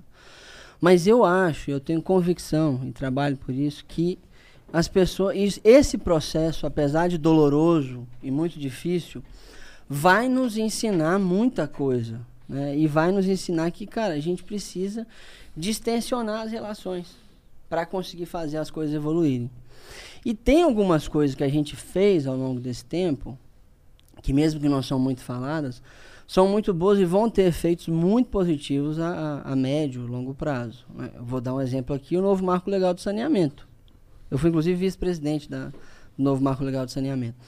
E, e E, e isso vai, vai gerar não só muito investimento, mas dá muita dignidade para as pessoas. Tem várias coisas que a gente está passando que essa confusão política não deixa a gente Resolver. é, resolver, ou, ou às vezes quando passa não deixa a gente falar muito sobre ela. Entendeu. Porque tem que reagir a essa, essas, a essa bagunça. Mas que vão ter bons efeitos no futuro.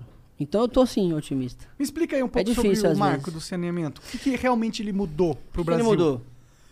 É, o que acontecia, assim, é, até o novo marco legal de saneamento, você tinha mais de 100 milhões de pessoas sem coleta de esgoto, 35 milhões de pessoas sem água tratada no Brasil. Tá? Qual era o grande entrave? Você tinha um negócio chamado contrato de programa, em que as, as estatais de saneamento faziam um contrato sem licitação com as prefeituras. né? E as estatais normalmente são, são estaduais. E aí você tem estatais que ou foram usadas politicamente, ou quebraram por si mesmas, algum, uma ou outra só que é boa, né? e não estavam dando conta de fazer o serviço. E o Estado brasileiro não tem dinheiro para investir. A gente está num momento que o Estado está quase quebrado. né? O que, que a gente pre- precisou fazer? A gente fez um, um- um Ah, imprime modelo dinheiro, de pô. concessão. Imprime dinheiro, foda-se. Imprime dinheiro, tá doido? doido mesmo. Não Você vote é adepto da teoria moderna monetária. Não, tá maluco. Eu acho essa porra mó doideira também. Doideiraça. É. Qualquer coisa que você faz que não tem critério É doideira. é doideira. Entendeu? E pra mim a teoria monetária moderna é isso. Assim, os caras falam assim, não, pode fazer porque não deu pau ainda. Vai dar pau em algum momento, É. entendeu? Não deu Se pau você ainda não é tiver foda, critério, né? Porra. tá errado, É. pô. Então é por isso que eu ainda sou, meio, eu sou bem ortodoxo monetariamente falando. Tá certo. É, O Estado tá quase quebrado. o Estado quase quebrado. E o que, que a gente fez? Cara, o setor privado dá conta de fazer o saneamento, como fez em vários lugares do mundo, bem feito de maneira acessível. É só a gente fazer o, o marco legal direitinho. Então a gente dividiu assim, vai- vão ser divididos em regiões, então não vai ser uma cidade só, e as regiões vão ser licitadas. Então as melhores empresas, inclusive as públicas, podem participar e ganhar. Só que só vai ganhar quem tiver capacidade de investimento, capacidade operacional e modicidade tarifária, que você também não pode cobrar um absurdo das pessoas. né? Então foi isso que a gente fez. né? Todas as previsões são que a gente vai ter uns 700 bi de investimento nos próximos 10, 15 anos. E aí, e aí todos os estados vão aderir? Tem que aderir. Tem que aderir. Tem, não tem não, mas se não aderir também não recebe verba federal. Vão Então- aderir porque Então vão eles querem aderir. Então vão aderir. Ele tem alguma estimativa de quantas pessoas vão ter saneamento por causa dessa lei? O que a gente tem de previsão é que a gente consegue cumprir o Plan SAB, né, que é o Plano Nacional de Saneamento Básico, com essa lei, que é 99% de água e 92% de esgoto até 2033. Porra, da hora. Caralho. É, porque é tipo 40, quase 50% a mais do que a gente tem hoje. É. Ah, no você caso ia esgoto é o problema. 100% a mais. Caralho. Exatamente. Hoje em dia, as pessoas que não têm o esgoto encanado, elas têm fossa, elas se viram de algum jeito, eu imagino. né? Cara, é, tem umas realidades que é muito ah, difícil, cara, de você, É você são 100 ver. milhões de pessoas, é muita São gente. 100 milhões de pessoas, é muita gente. Tem gente que trabalha com fossa, tem gente que é no mato mesmo, tem gente que não tem banheiro em casa, e é muita gente. A realidade do Brasil é muito pesada. né? Quando você vê assim, a gente vive numa bolha, inf- infelizmente, Sim. é, e, e a realidade do Brasil é muito pesada. assim. Quando, quando você pega os dados, tem 100 milhões de pessoas que não tem saneamento, não tem coleta, sequer tratamento. Né? Aham. Tem 30% das escolas do Brasil que não tem banheiro, porra. 30%. mano. Das escolas. É é- são números muito grandes, assim. Você fica até assustado às vezes. Mas esse fazer fazer esse esse saneamento aí, por exemplo, ó, esses dias eu tava lá em Heliópolis, fui lá no Capão também, Uhum. e eu vi que que assim, tem um tem umas construções ali que eu fico pensando como é que ia ser feita uma obra de saneamento ali. Porque, porra, tem umas casas, uma em cima da outra, o É, caralho, não é. sei o quê. Deve ser extremamente complicado fazer uma obra de saneamento num, num lugar assim. Não é simples não. Porque você tem a parte da, da, né, da, da tubulação que faz a coleta, só que você tem que ter a infraestrutura interna, né? Pois é. né? Então, algumas coisas a gente vai precisar fazer, além do novo marco legal, para também ajudar as pessoas a terem a própria infra- infraestrutura interna. É, isso não é. Não para por aí, né? Não, não, não Pois para é. por aqui não. Na- nenhuma lei sozinha resolve as coisas. É verdade. Isso é importante a, a gente entender. Quando a gente fala assim, ah, só isso aqui vai resolver tudo. Não vai. Você pode ter certeza. Tem muita coisa que tem que ser feito é, depois de cada lei que a gente aprova para realmente resolver os problemas, né? Sim, com certeza. É. Vamos ler as mensagens? Bora, bora. Deixa eu ver aqui o que, que tem pra gente aqui. Tem algum vídeo, Jean? Tem um áudio. Manda um áudio aí pra nós. Deixa eu botar, tem que botar na TV, né, hoje.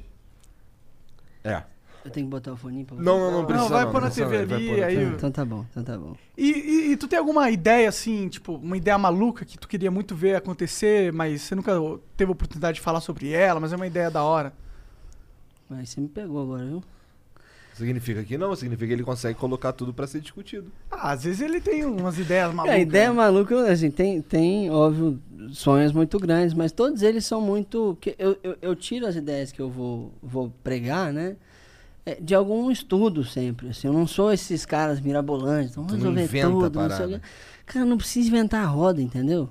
O Brasil tem tudo para fazer e a gente já sabe como o resto do mundo fez. Uhum. Adapta para nossa realidade e faz, entendeu? É, O caso do, do, do, do saneamento é um desses, né? O caso, pegar um caso local lá que a gente conseguiu resolver, lá, lá no Norte Espírito Santo tem uma cidade chamada Conceição da Barra. Inclusive uma cidade muito massa, praia, né? E, e lá embaixo da cidade tem a maior jazida de salgema da América Latina. De salgema? Salgema. O que, que é isso? Que é um sal que, que, dá, que dá, fica debaixo da terra. Ele fica Ah, em entendi, camadas embaixo da entendi. terra. Ah, sal em gemas de. Entendi, É, entendi. são, é, eles chamam- são gemas de sal. É sal com cloro, sal com magnésio e sal com fosfato. Pode crer. É, com fósforo, perdão. E aí, é, o que, que a gente fez? Assim, há 40 anos a gente tenta explorar esse negócio. E aí, quando eu assumi o mandato, comecei a trabalhar em cima disso. Com dois anos a gente conseguiu liberar. Tá fazendo a concessão agora. Em breve nós vamos ter esse negócio sendo explorado. Vai gerar, tipo, This is your summer. That means Six Flags and the taste of an ice cold Coca Cola. We're talking thrilling coasters, delicious burgers, real moments together, and this. Coke is summer refreshment when you need it most, so you can hop on another ride or race down a slide at the water park. This is your summer. Six Flags and Coca Cola. Come make it yours. Visit sixflags.com slash Coke to save up to $20 on passes. alguns milhares de empregos ali na foda. região. Então, assim, não tem que inventar roda, cara. Tem muita coisa que a gente já sabe o que tem que ser feito. O Brasil é cheio de gente muito inteligente, que já pensou, que já fez. E é só a gente escalar isso. Na educação é a mesma coisa. Tá cheio de gente que sabe o que fazer para resolver o problema. Tem que pegar e aplicar. né? Entendi. É, isso é um negócio que eu, que eu falo muito. A gente precisa, quando eu falo de distensionar a política, é porque a gente precisa de gente para resolver os problemas.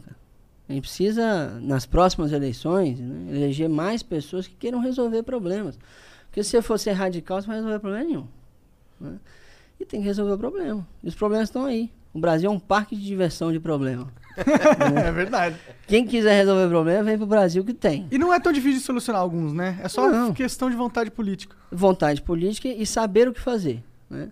Só que saber o que fazer o Brasil já sabe, em quase todas as áreas. Pode crer. Então a gente tem que pegar esse pessoal, dar, dar vez e voz a eles e botar pra rodar. Aí sim, isso aí. Oh, e. Desculpa. Não, mete bronca. E Manda lá. política sobre. Política sobre a pessoa cegas, política sobre cegueira, essas coisas. Você já fez alguma coisa? Já pensa? Já, com certeza. Assim, o que, que, que que acontece? A principal coisa que nós deficientes precisamos neste momento é um negócio chamado avaliação biopsicossocial. E o que, que é isso, né? O Brasil tem uma das melhores leis de inclusão, de inclusão do mundo, que é a LBI, a Lei Brasileira de Inclusão. Inclusive, ela é premiada. Foi muito bem feito pela nossa querida Mara Gabrilli, inclusive foi relatora. Só que tem um artigo dela que não foi regulamentado, que é um artigo que fala sobre avaliação biopsicossocial. O que, que é isso? É uma avaliação que você faz, multidisciplinar, que avalia a deficiência de maneira integral, porque eu não sou deficiente só porque eu sou cego.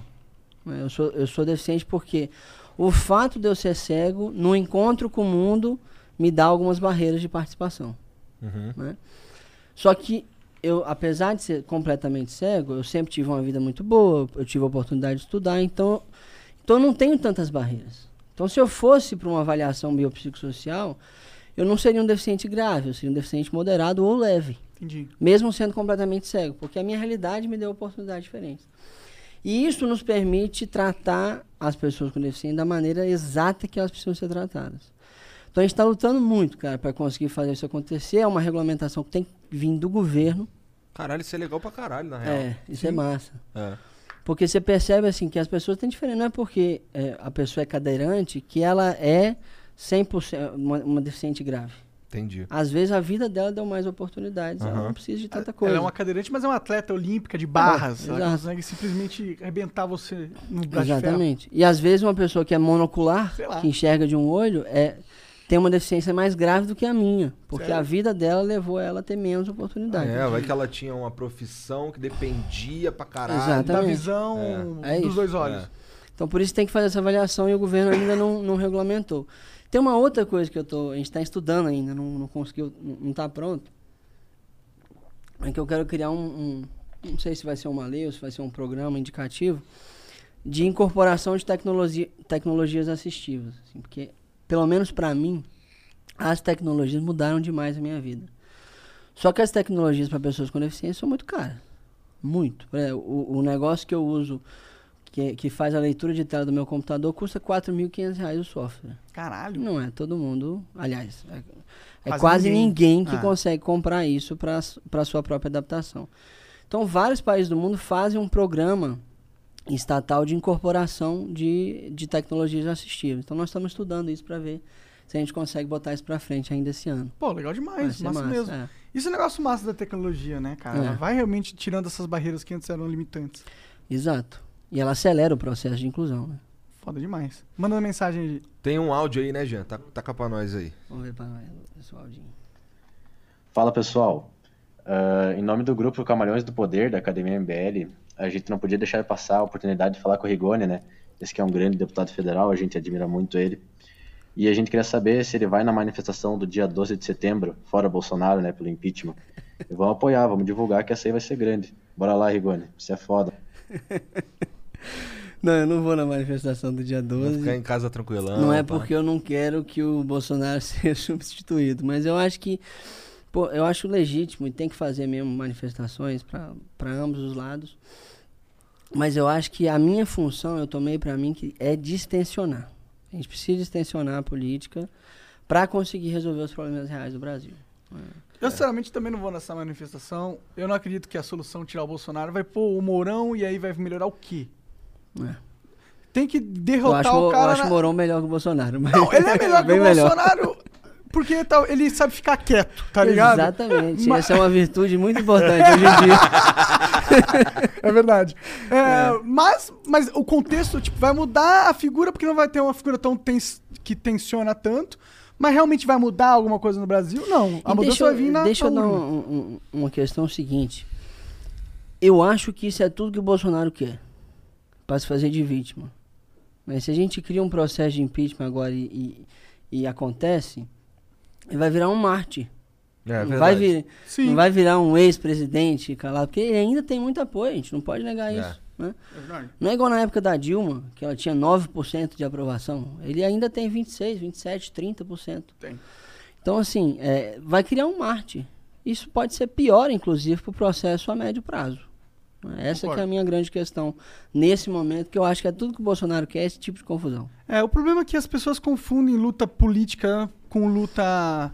é, luta política própria, da própria ideologia, do, própria, do próprio poder político, com luta política para mudar as coisas de verdade. Se Exato. confundem as coisas E as pessoas comecem, começam a seguir uma figura de, de, de, de uma maneira assim, pare- endeusam uma figura só. Cara, ninguém é perfeito, ninguém dá conta de ser. Né?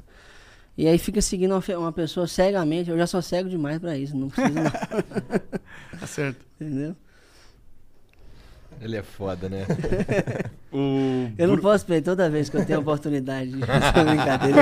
Eu não consigo, eu não me controlo. Eu, eu, eu, já- eu já, eu já me deixei sem graça com algumas piadas que eu fiz. Bom, tu já. Tu, tu- acho que tu que chegou aqui falando que, porra, é, os caras já falavam que tu. A vantagem de tu ser deputado é que tu não vai ver ninguém fazendo corrupção, né? É. Até hoje você não viu nenhuma Até hoje eu não vi nada lá, não. É. Já ouvi muita coisa, mas não ouvi nada. É, é é. foda. O Bruno Franzoso mandou aqui, ó. Passando pra lembrar que dia 12 do 9 tem manifestação fora Bolsonaro. Portanto, qual a posição do excelentíssimo parlamentar Felipe Rigoni sobre o impeachment do presidente? Um salve da Raposas do Caos do, da Academia MBL. Caralho, os caras são tá chatão, engajada. mano. É. Beleza, galera? Acho que pode ir à vontade. Vai lá, gente. mano, vai lá. Vocês não vão conseguir fazer porra nenhuma, vai lá, vai lá. Não, pode ir à vontade. Eu acho legítimo, tem que manifestar mesmo, mas eu- eu- a minha função nesse momento é distensionar. É, é que foda que quando a gente se sente impotente, a gente quer Claro. sentir poder de alguma forma. Claro.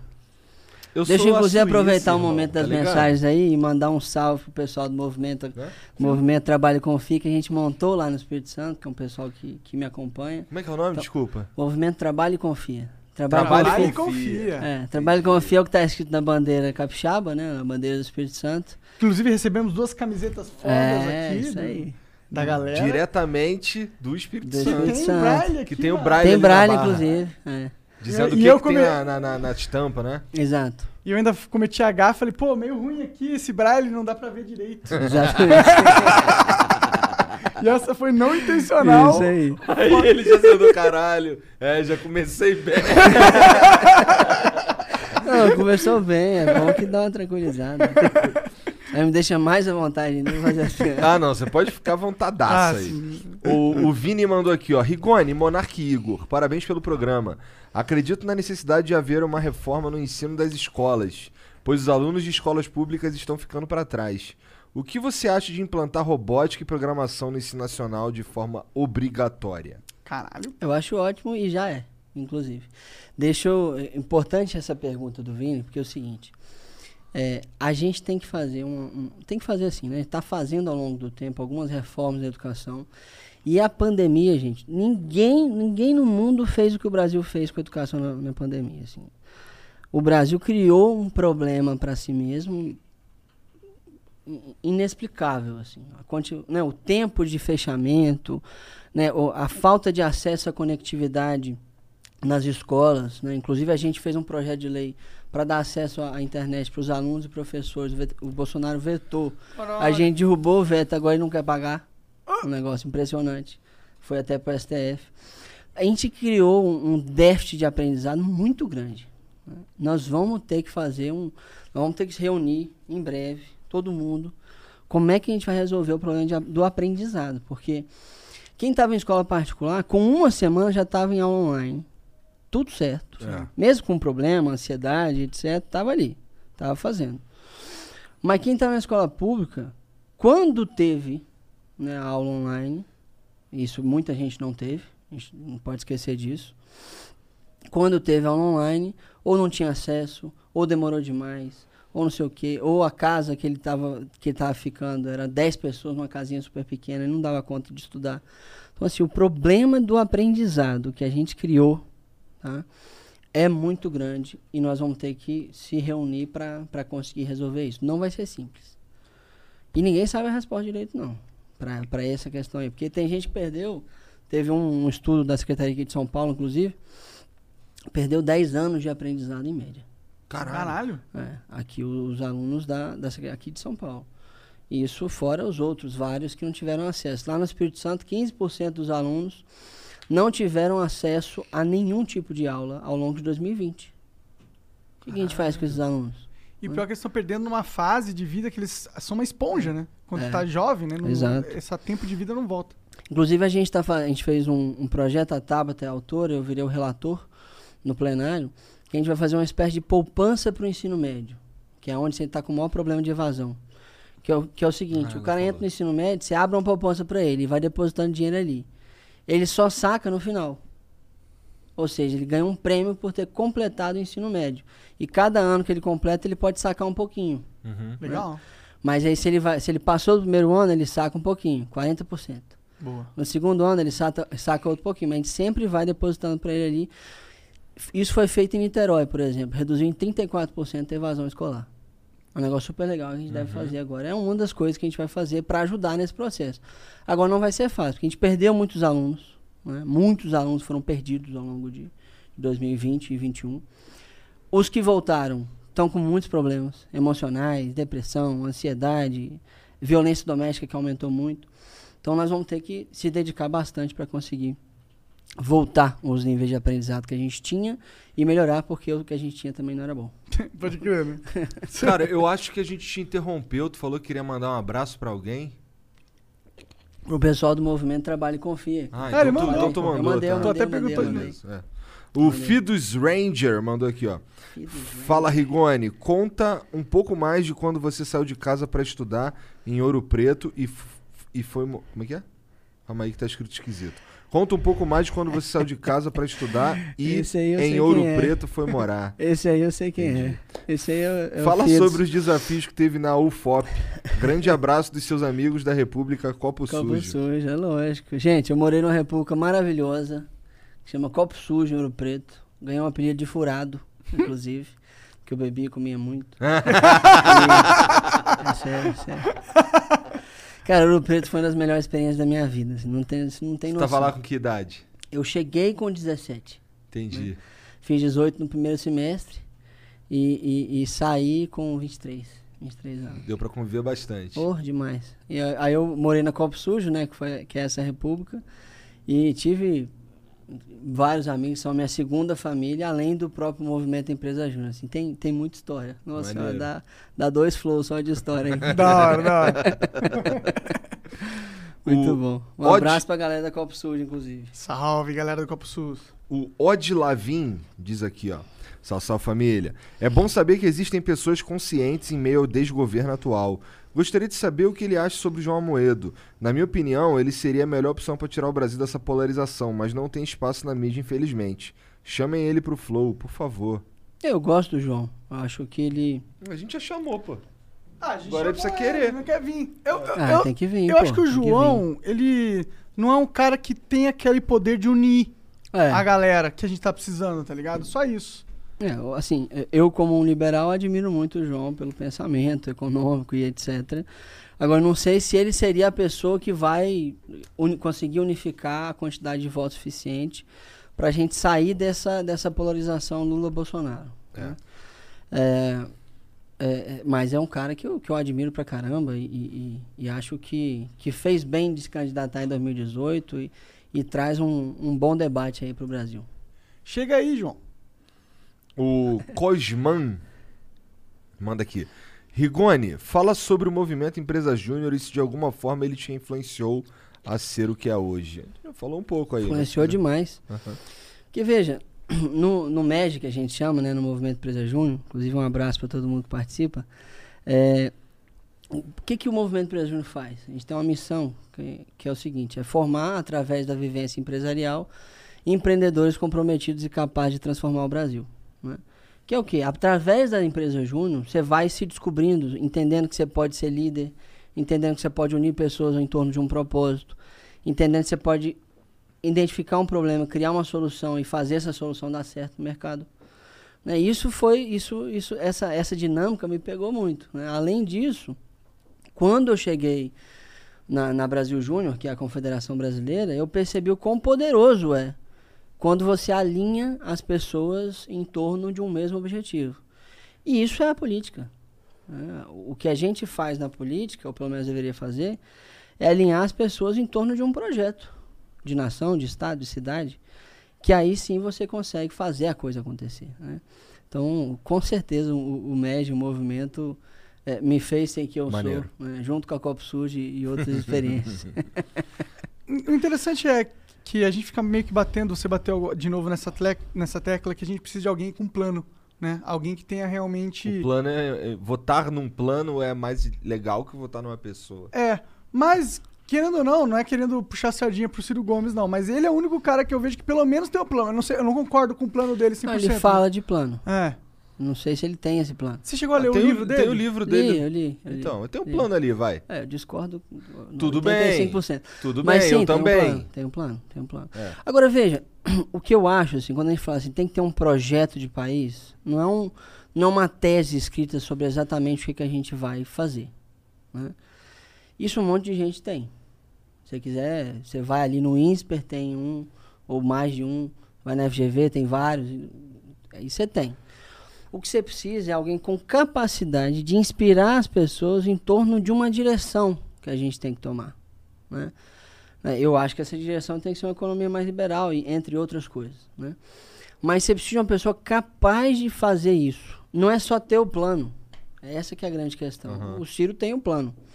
Eu duvido da capacidade dele de juntar as pessoas em torno desse plano. Entendi. Essa, pra mim, é a grande habilidade que a gente vai precisar. Pode crer. É, é, é, para mim, essa é a grande diferença. Assim, ter o plano, a gente, pô, fazer um plano a gente faz. né?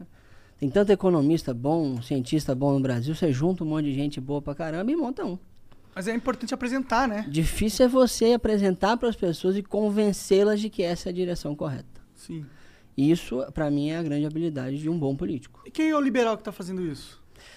Bom, liberal de você fala de plano ou que tá fazendo a o Qual, é liber- qual que é o. Você. Tipo, quem que é o cara da- que representa os liberais que tá fazendo isso? Eu acho que é o Eduardo Leite. Ele tem um De plano? uma certa maneira, Qual representa os liberais. né? Onde vê o plano dele? Onde tá Não, escrito isso? Não, não tá escrito. Esse é o foda. Não apresentou. É isso que eu tô falando. É. Cadê o plano do cara? A gente precisa Agora, disso. o plano dele tá nas ações dele lá no Rio Grande do Sul. Hum, não serve só isso, porque o Rio Grande do Sul é o Rio Grande do Sul, não é o Brasil, né? Claro, e ele vai mostrar, vai ter que mostrar, isso é importante, inclusive. Sim. Né, Nesse processo de pré-campanha, campanha, etc., vai ter que mostrar e convencer as pessoas. Eu acho que ele tem essa capacidade. né? Só juntar gente boa ao redor pra gente fazer acontecer. Sim. Pode crer. O Quando eu acri- falo só, não quer dizer que é fácil. É, não, parece É moleza só isso daí. isso. Falando é fácil, Pega os é. caras aí que. Junta uma meia dúzia aí, a É. gente consegue. O Acriano diz aqui, ó.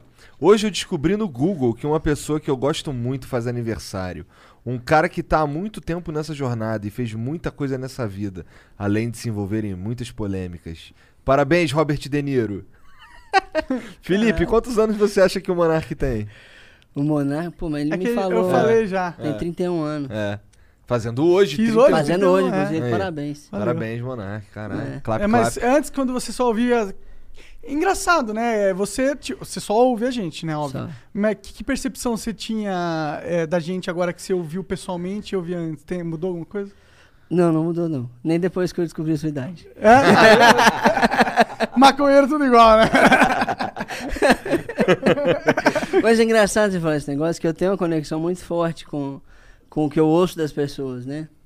Então eu, eu consigo, não necessariamente, obviamente, saber como a pessoa é, mas eu tenho uma ideia de como a pessoa é. É meio, é meio abstrato, mas eu tenho uma ideia de como a pessoa é quando eu ouço ela, à medida que eu vou conversando e etc. É verdade. Qu- Quanto você acha que eu tenho de altura? Não, mas isso aí eu sei porque você falou. Você de altura? Um, quase uns 70. Eu tenho, ó lá, tenho 1,80. Você tem 1,80? Tenho 1,80. Então eu tô erradaço. E, e você acha que eu, eu, eu tenho. É legal, é, é legal, é interessante, né? Ver a É. percepção de alguém que não viu ter. Mas é porque você. Eu pensei que a gente estivesse falando de um perfil mais psicológico, não? É, perfil psicológico. É. sei. Não, a gente tava falando e disso, mas eu também um pouco físico, a- às vezes. É? Porque assim, quando você tá. A voz ela diz muito, né? O timbre, como você se coloca, ela diz muito sobre você. Né? Uhum. Mas se você engordar muito, não faça isso, porque vocês já estão gordos. Se você engordar muito, sua voz vai mudar um pouquinho. Interessante. Entendeu? Se emagrecer, sua voz muda.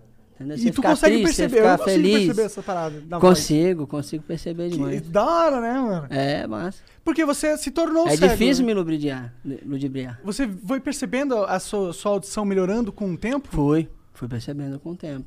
Teve sons que você começava a perceber que você não percebia antes? É, assim, tanto sons quanto cheiros. Assim, eu, eu reconheço cheiro amigos meus tá? pelo, pelo cheiro. Entendi. E não é pelo perfume. Às vezes a pessoa muda de perfume e eu sei que é a pessoa. Caralho. É. Então eu já peço desculpa pra você, porque eu sei que eu fedo. Não, não. Não, mas hoje tu tomou banho, Eu pô. tomei Pelo banho, eu menos dessa distância aqui. tranquilo. Que pira. e, e, e, de fato, assim, tanto sons quanto, quanto cheiros foram. É, é- acaba que é um mundo, né? Sim. É. Né, eu- tanto que eu não gosto muito de, de, de boate, né? De nightclub muito alto. Porque, eu, porque veda a minha percepção É, do você ambiente. pediu pra gente não usar fone porque veda a tua percepção do ambiente. Exatamente, exato. Pode crer. Na padaria é o festa melhor lugar que mesmo você assim. gosta. Só cheiro Não. bom pra caralho. Hã? É, Padaria padaria é bom, bom. eu Ah. prefiro bar. Ah. Ah, então vai ter que levar um hidromel, né? Vamos levar um vai na levar, freira. Vai levar um Vou ter que levar o hidromel, vou ter que É. levar o hidromel. Felipe, obrigado pela presença, cara. Onde é que os caras conseguem te encontrar aí na internet? Cara, consegue me encontrar pelas minhas redes sociais, né? Que é arroba Rigoni Felipe, tanto no Twitter, no Instagram, no, no Facebook. E é isso, a gente vai conversando por lá. Maneiro. Quem, quem puder. acompanha a gente, vai ser super legal. Muito E obrigado pela vocês presença, aí. cara. Foi muito bom não ver vocês aqui hoje.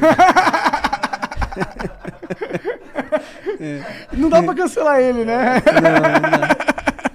Pô, valeu demais, Felipe. Foi foda. Ah, você cara. é Ótimo foda, papo. você é foda, cara. Obrigado, Obrigado, valeu. Boa gente. sorte Um lá no congresso, cara. Tamo junto. Aí, todo mundo que assistiu, obrigado pela moral. Não esquece de se inscrever, dar o like e volte sempre, né? Amanhã tem mais. aí. Beijo. Tchau. Tchau. É, inclusive hoje mudou de horário, né? O que ia ser de noite do Flávio Augusto mudou pra sexta. Eu vou postar a atualização agora. Beleza, boa. Valeu, tchau.